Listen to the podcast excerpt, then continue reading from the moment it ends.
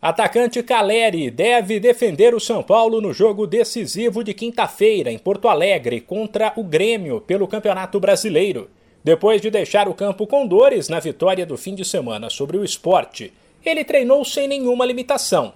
O tricolor ainda vive a expectativa de contar de novo com o volante Luan, um dos protagonistas do time na conquista do estadual. Ele passou as últimas semanas no departamento médico e, apesar de estar recuperado de uma lesão, ainda precisa recuperar o condicionamento físico.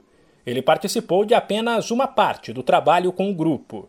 O jogo é importante para os dois lados.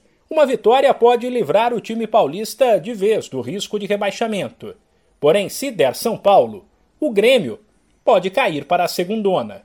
Uma possível escalação é Volpe, Igor Vinícius, Arboleda, Miranda e Reinaldo Nestor, Sara, Igor Gomes e Vitor Bueno, ou Marquinhos, ou Benítez, e na frente Rigoni e Caleri.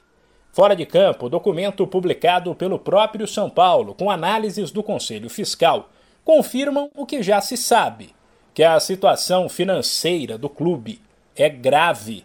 Só neste ano ele gastou 71 milhões de reais a mais do que arrecadou. Por isso, será obrigado a vender jogadores na próxima janela de transferências. De São Paulo, Humberto Ferretti.